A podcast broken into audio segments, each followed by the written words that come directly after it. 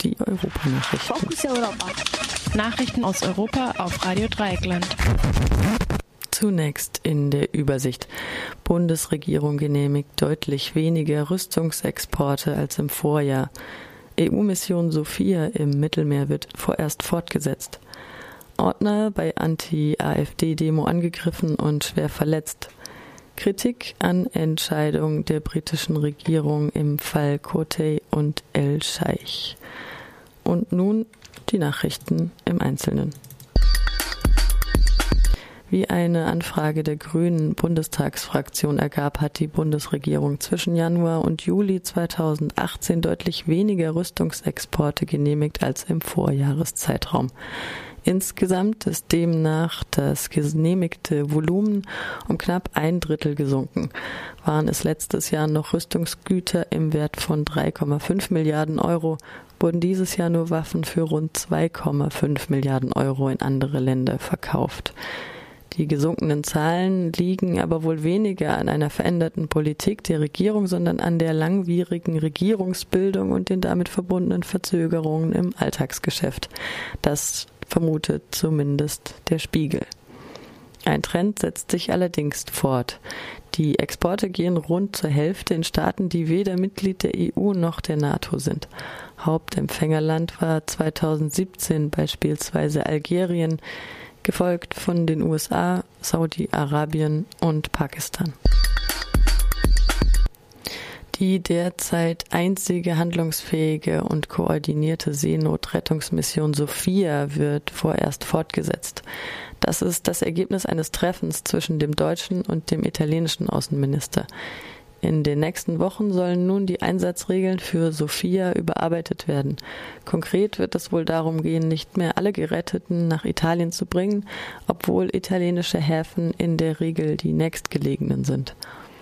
Letzte Woche hatte der Kommandant der Mission alle Schiffe in Häfen beordert, nachdem der rechtsextreme italienische Innenminister Salvini auch der EU-Behörde das Anlegen in italienischen Häfen verboten hatte, sollten sie gerettete Geflüchtete an Bord haben. Sophia ist eine Mission der EU-Grenzagentur Frontex, die sich vor allem gegen libysche Schlepperbanden richten soll. In den drei Jahren ihres Bestehens haben die Schiffe allerdings auch rund 49.000 Menschen aus Seenot gerettet. Ob und wie es nach Ablauf der vereinbarten fünf Wochen weitergeht und ob sich andere Staaten zur Aufnahme der Geflüchteten bereit erklären, bleibt allerdings völlig offen. Bei einer von dem deutschen Gewerkschaftsbund DGB veranstalteten Kundgebung gegen die AfD wurde ein Ordner angegriffen und schwer verletzt. Die mutmaßlichen Täter, zwei Anhänger der AfD, hatten den Mann mehrfach geschlagen und gewürgt. Das Opfer erlitt ein Schädel-Hirntrauma, Prellungen sowie eine kurzzeitige Amnesie und musste ins Krankenhaus eingeliefert werden.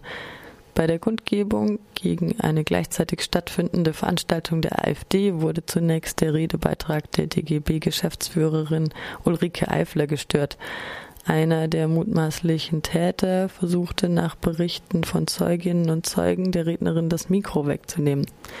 Er wurde daraufhin von dem Ordner des Platzes verwiesen, wartete sowohl aber zusammen mit einem zweiten Mann am Rande der Kundgebung.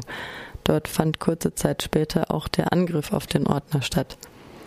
Einer der beiden mutmaßlichen Täter gab gegenüber der Polizei an, selbst Opfer eines Angriffs durch den Ordner gewesen, geworden zu sein.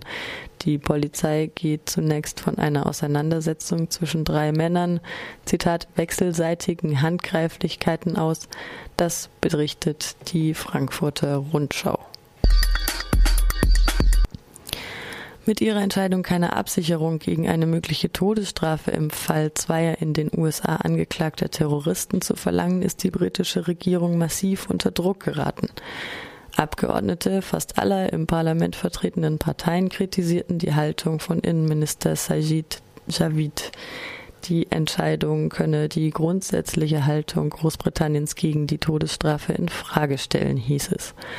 Normalerweise verlangt die britische Regierung bei allen im Ausland von der Todesstrafe bedrohten britischen Staatsbürgern und Staatsbürgerinnen von der jeweiligen Regierung eine Zusicherung, diese nicht zu verhängen bzw. nicht anzuwenden.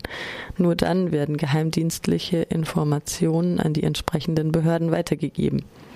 Im Fall Alex von Alexander Kotey und El Shafi El-Scheich gibt es einen geleakten Brief des Innenministers, in dem ein solches Ersuchen explizit abgelehnt wird. Die beiden in den USA angeklagten Männer sind vermutlich Mitglieder eines IS-Exekutionskommandos, das selbst Videos von grausamen Hinrichtungen im Internet veröffentlichte. Der Fall wird zusätzlich dadurch kompliziert, dass Großbritannien den beiden Angeklagten Anfang des Jahres die britische Staatsbürgerschaft entzogen hat. Eine Auslieferung und ein Prozess in Großbritannien werden derzeit nicht erwogen, hieß es im Innenministerium.